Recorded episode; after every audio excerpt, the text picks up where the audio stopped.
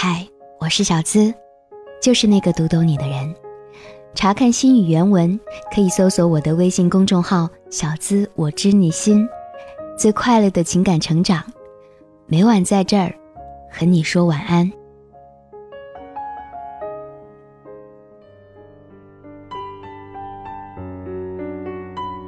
安眠心语送到，今晚的心语，我们的送书活动继续哦。看来大家的参与热情很高嘛，依然会在最后。告诉你参与活动的方式。有则寓言故事这样讲述着：死神说：“你们两个只能活一个，你们猜拳吧，输的就得死。”最后，丈夫输了，妻子抱着死去的丈夫哭着说：“说好一起出石头的，为什么我出了剪刀，你却出了布？”女人。为爱可以付出生命，爱情要如何公平？女人在爱情起跑线上就已经输了。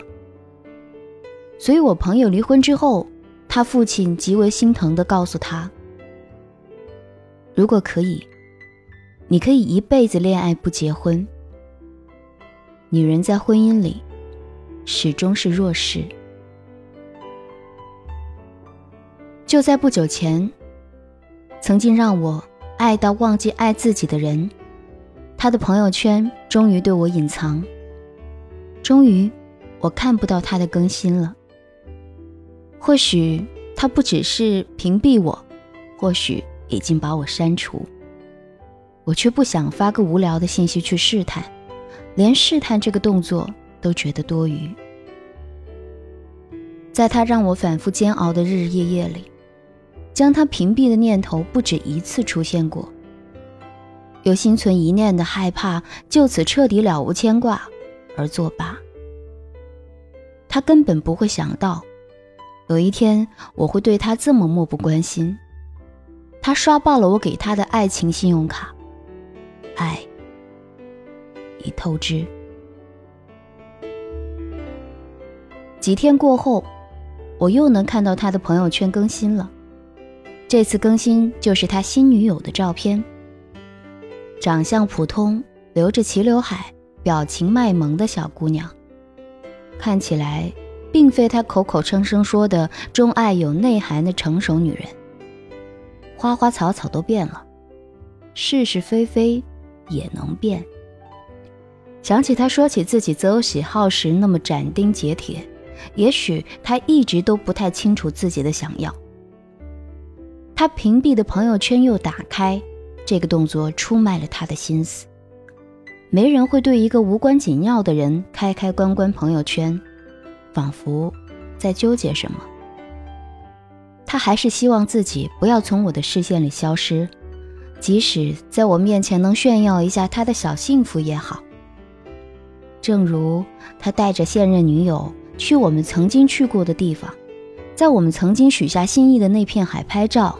发布在对我重新开放的朋友圈里，企图用这般虐心的场景刺激已经不再爱他的我。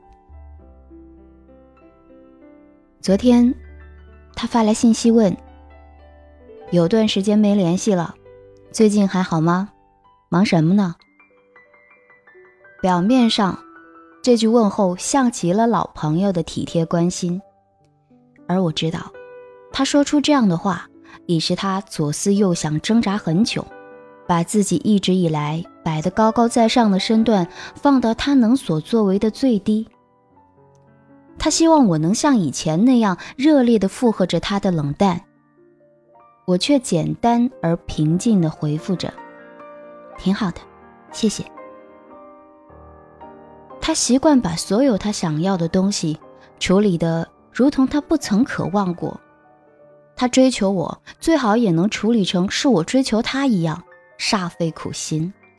他想来看我，一定会想尽办法让我开口向他发出邀请，而不是说一句“我想来看你”，或者更霸气一些“我要来看你”。整场相处这么居高临下，如果不是非他不可，没有女人能够坚持下来。幸好。他不是我的，非他不可。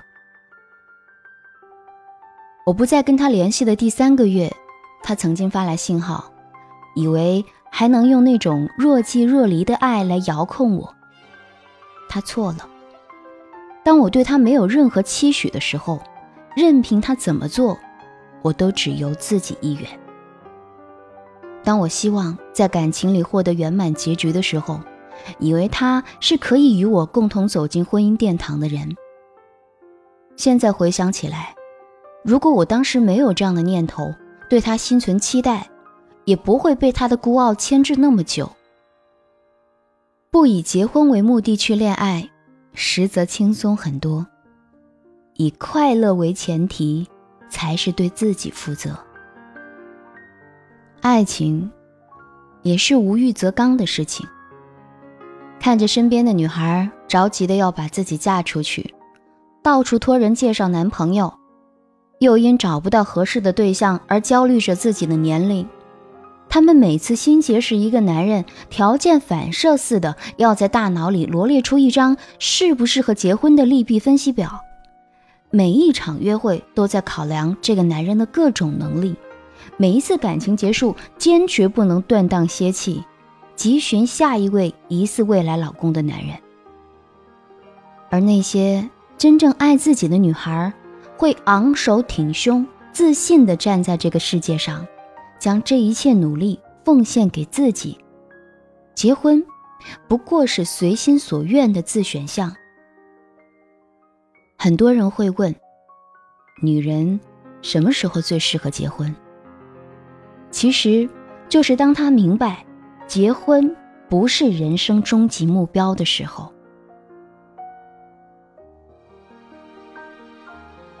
宋月对于爱情的看法，我是非常赞同的。当一段感情对自己与对方来说只剩下痛苦的时候，如果你还留在原地幻想着以前的那些美好，又有什么用呢？如果你明知道不合适，倒不如潇潇洒洒的离开，给自己一个漂亮的转身。小伙伴们，以快乐为前提的恋爱，才是对自己负责。也感谢那个曾经出现在我生命里的人。要把这本关于青春的书《你好，爱丽丝》送给你，参与的方式非常简单。你只要在微信公众号和小资的喜马拉雅 FM 安眠心语专辑，在下方的评论区留下你的感想评论，在二十三个小时之内，也就是今晚的二十二点到明晚二十一点之内，评论获得点赞量最多的那个人，就要把这本书《你好，爱丽丝》送给你啦！活动会持续五天的时间，每晚送两本书。微信公众号和喜马拉雅安眠心语专辑分别送一本，今晚是第三天了。想获得书的小伙伴，评论之后请亲朋好友们来为你点赞吧。依旧在明晚的公众号内来公布获奖小伙伴的名单。现在就开始你的评论感言吧，想写什么话都可以哟。我是小资。那个读懂你的人，每晚在这儿，小资我知你心，和你说晚安，记得做个好梦哦。Good night night，Good night。如果以后你还想为谁浪费美好时候，眼泪只能在我的胸膛毫无。保留，互相折磨到白头，